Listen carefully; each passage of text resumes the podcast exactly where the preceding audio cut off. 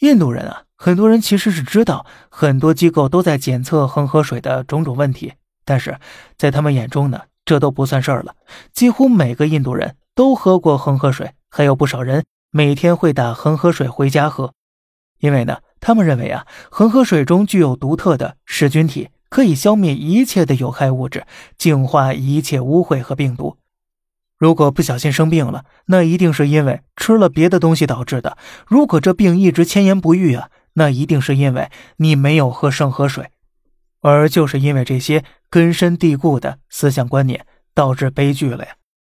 有一位名叫葛文德的印度裔医生，为父亲扶灵回到印度。因为父亲是印度教徒，所以当儿子的要喝一口恒河水，才算尽了自己的义务。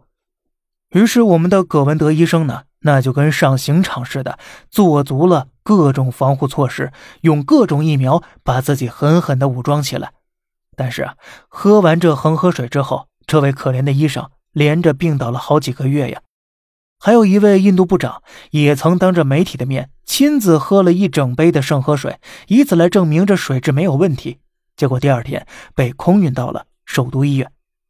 类似的例子还有很多，比比皆是。但是依旧不改印度人对恒河水的那份热爱。二零一六年，印度甚至把纯天然的恒河水直接放进瓶子里当矿泉水售卖，结果首批上架十万瓶，一个小时就被一抢而空了。